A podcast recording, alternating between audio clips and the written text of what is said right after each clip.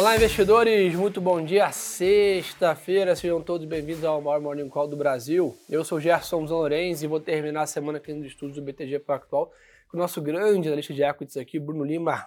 E aí, bom dia. Tudo bem, bom, meu cara. Bom dia.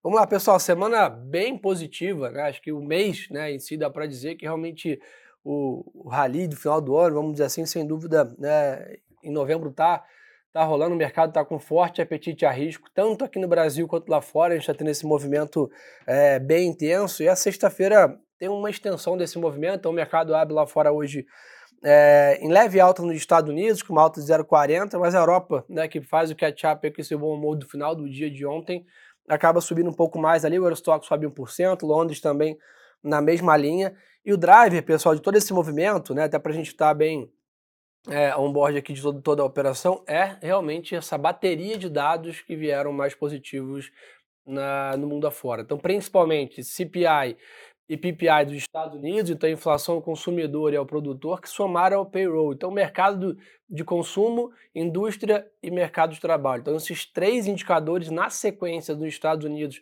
mostrando essa desaceleração da economia americana, é que trouxeram esse ano para o mercado. Basicamente, né, trazendo uma quase né, ampla maioria aí de probabilidade de fim de alta de juros nos Estados Unidos, e aí basicamente o que a gente via comentando o mercado trocando de lado na mesa, parando de discutir quando né, encerra o ciclo para quando começa o ciclo de corte. Né? Hoje a probabilidade na curva ali indica né, algo próximo a maio do ano que vem, mas só da gente ter essa mudança de, de, de história, vamos dizer assim, né, de discussão, trouxe esse otimismo que está levando esse mercado lá fora né, com grande apetite a risco. Certo, Bruno? Assina embaixo. Demorou. é, depois de um outubro muito ruim. É, né, impressionante quanto que. Eu acho que outubro e novembro é, resume bem a dinâmica do ano inteiro, praticamente. Cara, né? impressionante, né? A volatilidade extremamente elevada. Um outubro péssimo e um novembro, óbvio, até agora, mas ótimo, né? Então, como pode o mercado realmente estar trocando de lado? Eu lembro de um março muito ruim com a história dos bancos, né? depois o mercado melhorou em abril e maio. Então, assim, realmente é um ano de muita volatilidade e troca de, de tendências, né? É, o que, eu acho legal frisar é que hoje a gente, o, o, olhando em, olhando em re, retrospectiva, para dizer a verdade, assim, fazendo a retrospectiva muito rápida, olhando, olhar esse índice de condições financeiras, ele fez muito sentido porque foi basicamente isso que acabou norteando, ou pelo menos servindo como algum indicador antecedente, obviamente depois dos dados ali, eh, confirmando um pouco melhor a trajetória, que foi o que aconteceu agora recentemente, dado de emprego, PPI, CPI. É, então, olhar esse índice, é, olhar o posicionamento de mercado, para realmente a gente entender os movimentos de apetite a risco. Então, a gente saiu de um mercado muito, com muita aversão a risco em outubro, uhum. é, com baixo posicionamento é, comprado de forma generalizada, olhando lá fora, é, para o um mercado que rapidamente acabou sendo né, é, levado pelos dados melhores e uma reprecificação muito rápida da questão do, do, do, fim do ciclo de corte de juros. E aí, dado que o mercado está leve, você tem que realmente fazer um catch-up rápido de posicionamento. Né? E até um ponto que a gente levantou bem agora, que a gente até bateu um papo no podcast ontem, né, que a gente falou com a turma do BTG Assets também nessa linha, que é realmente essa questão do posicionamento leve. É, ah. O que eu sei, se a gente tem ali um nível de fundamento da bolsa extremamente atrativo, ou seja, você tem uma avenida para poder ainda fazer um catch-up de preço. Você tem fundos, né, pessoas físicas, até o institucional com baixo posicionamento. Isso cria uma receita né, de bolo ali que permite movimentos como esse de novembro. Né? É. Então, o mercado, é. além disso, tem um ponto importante: o mercado está mais ilíquido. Né? A B3 divulgou dados aqui de, de volume, 33% de queda mês contra mês, ou seja, você está com a porta mais estreita, tanto para sair quanto para entrar. Então, basicamente, quando você tem esse movimento de compra e o mercado está mais ali, você tem movimentos mais abruptos de alta também. Né? É. Acho que isso corrobora. Acho que olhar basicamente três coisas, né, cara? Assim, é... Onde o mercado. Onde está o consenso do mercado para. Quando o mercado começa a ter muita, volatilidade, muito, muita volatilidade assim, você tem que se apegar de fato a. Ele fica mais top-down, né? Então, olhar o consenso macro, o que, que pode mudar esse consenso, olhar o posicionamento e preço. Boa. Então, pessoal, hoje é um dia de agenda um pouco mais tranquilo lá fora, tá? Então, nem um grande indicador para a gente ficar de olho no mercado internacional. Tem falas de três membros do Banco Central é, americano ao longo do dia, mas dá para dizer sem dúvida que é um dia de agenda um pouco mais vaziada lá fora. O mercado deve ficar né, refletindo esse final da semana né, com ainda, claro, no campo né, de otimismo. E isso fica bem claro quando a gente olha para outros ativos, não só a bolsa. Tá? Se a gente olhar hoje, o dólar perde força no mundo, o 10 anos dos Estados Unidos, título de renda fixa aqui, a Treasury, está a 4,39, ou seja, esse título estava acima de 5, pessoal, há 3, 4 semanas atrás. Então, é uma grande né, melhora de precificação na curva de juros americana que favorece. E a gente segue tendo, né, apesar do petróleo estar tá se recuperando hoje, né, subindo aí próximo a 78 dólares, ontem tomou um tombo aí de 4, 5%. Né? É. E essa queda do petróleo, na média, né, especificamente o setor né, ali do petróleo, né, óleo e gás, acaba trazendo um pouco mais de pessimismo, mas para todo o mercado de equity, de, de, de, juros, etc., é bem positivo, porque, lembrando, pessoal, há um mês atrás estava se falando de medo de petróleo acima de 100 dólares né, com o conflito entre Israel e o Hamas. Né? Então agora estava falando de um petróleo a 78. Então, né, as questões aqui de pressão inflacionária, é um alívio também, né, Bruno? Concordo. Tem um, olhando curtíssimo médio prazo, tem essa questão do, uh, de você ajudar o processo de desinflação. Uh, a gente estava até olhando esses dados ontem e sazonalmente, final do ano, você sempre tem uma. que foi o que pegou ontem foi o aumento de estoque, né? A, IEA, a Agência Internacional de Energia, ela divulgou, uh, perdão, a Agência Americana de Energia, ela divulgou ontem os dados de estoque. Sim. E esses dados acabaram mostrando um aumento de estoque. Esses dados são semanais.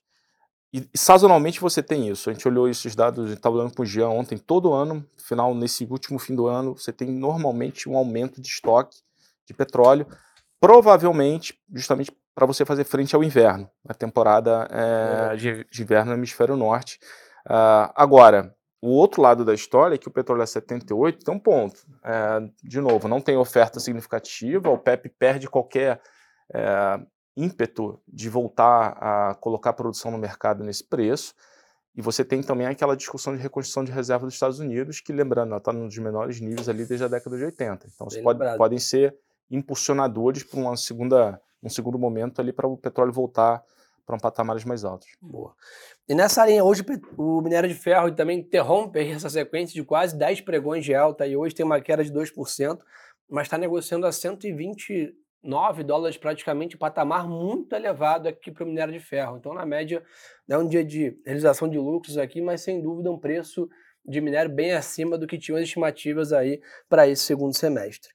Para a semana que vem, pessoal, fiquem atentos, vocês já anotam, teremos aí mais um leilão de títulos públicos aqui dos Estados Unidos. Importante entender, a gente teve até uma vol recente com um título de 30 anos, não sei se todo mundo recorda, ó, teve um spike no dia curva de juros também abriu aqui, então atenção para esse movimento semana que vem.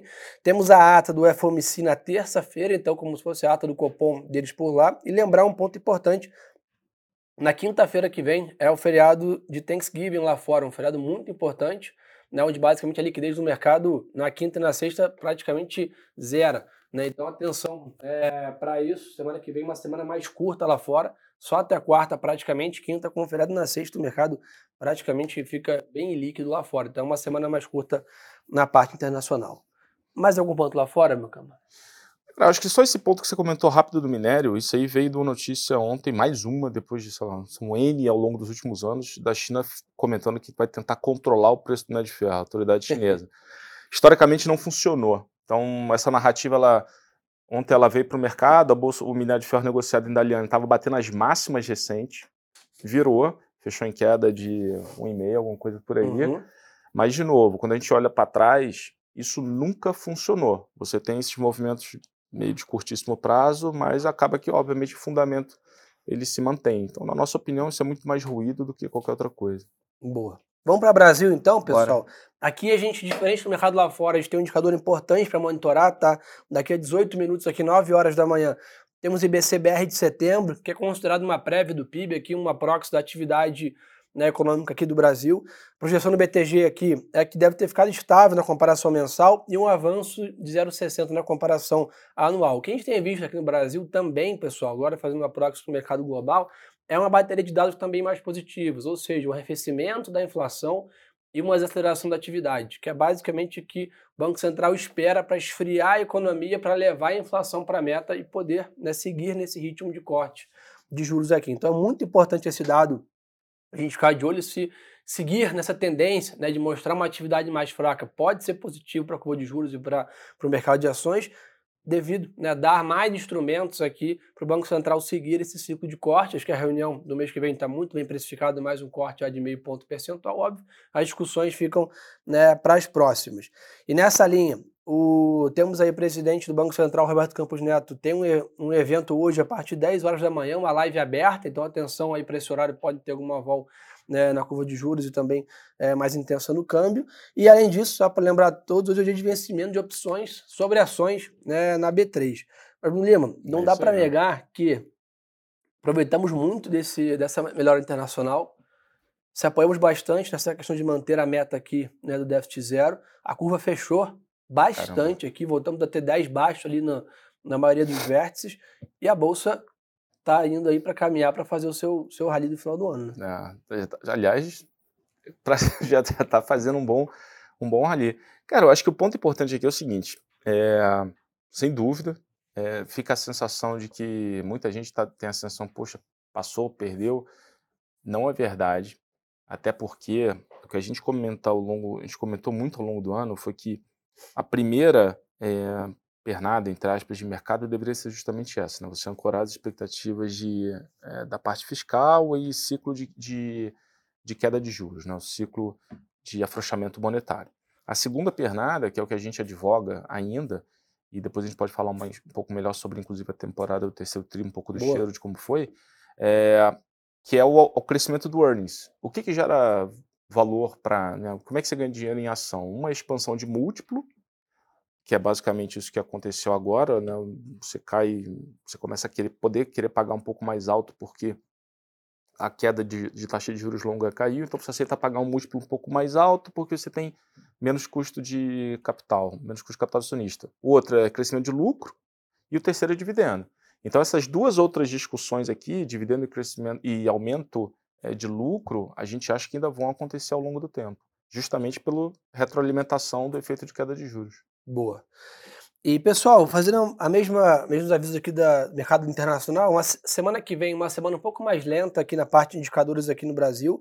Só um destaque lembrar a todos, na segunda-feira é feriado, né, em alguns estados aqui do Brasil, seis estados, incluindo aqui São Paulo, mas o pregão é normal na B3, tá? Então, apesar disso, só todo mundo ficar atento. Há negócios aqui na Bolsa, pregão normal na segunda-feira aqui na, na B3. Semana que vem, além né, né do Boletim Focus, imagina um pouco mais esvaziado, dá uma expectativa de avanço em Brasília nessa pauta, né? Principalmente a reforma tributária, né? Estamos aí chegando no final da janela desse ano aqui de avanço em Brasília, então a gente monitora de perto né, essa questão. A expectativa é que na segunda-feira também tenha né, algumas é, apresentações aqui de projetos de lei, principalmente em relação a, dos fundos offshore e os fundos exclusivos, aquela iniciativa do Ministério da Economia de aumentar a arrecadação com novos né, impostos aqui nessas classes de investimentos. O Lima, empresas, temporada de balanços já no retrovisor praticamente, né? O que, que deu para ter um de primeira leitura aí, né, de, de crescimento de earnings aí? Cara, a temporada é, foi boa, cara. Assim, é, o, o, olhando agora contra as nossas, contra as estimativas do, do banco, tô até pegando os dados aqui, coloquei aqui na frente para não falar besteira.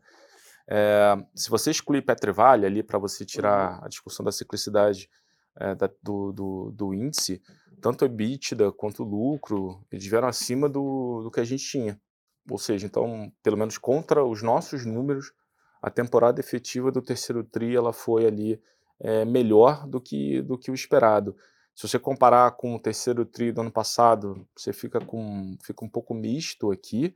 É, agora, misto se você consolidar todo, consolidar tudo. Se você, por exemplo, excluir commodities, porque o petróleo estava muito mais alto, agora está menor, minério de ferro tem essa dinâmica também, a parte doméstica da bolsa, é, cara, ela foi, ela foi boa. Entendi. Contra o ano passado, inclusive. Ou seja, mesmo no ambiente de juros até ali ainda relativamente alto, as empresas mais ligadas ao mercado interno, elas conseguiram performar muito bem. E aí vai, de encontro, vai ao encontro do que a gente comentou agora há pouco que se a gente enxerga que, mesmo num cenário de juros um pouco mais alto, as empresas estão conseguindo performar, esse ciclo virando, a probabilidade de você expandir mais o lucro, expandir mais esse, esses múltiplos, ela aumenta bastante e dá suporte para a bolsa. Né? Boa. Então, turma, acho que o resumo da ópera é esse, né? Uma semana bem positiva para todos os ativos aqui, um mês bem positivo aqui né, é de novembro. Semana que vem é uma semana que também presta bastante atenção, principalmente lá fora, com a questão do ata né, do Banco Central americano. Aqui no Brasil, ficar de olho no IBCBR daqui a pouquinho, 9 horas da manhã. Bruno Lima, obrigado Valeu. pela parceria.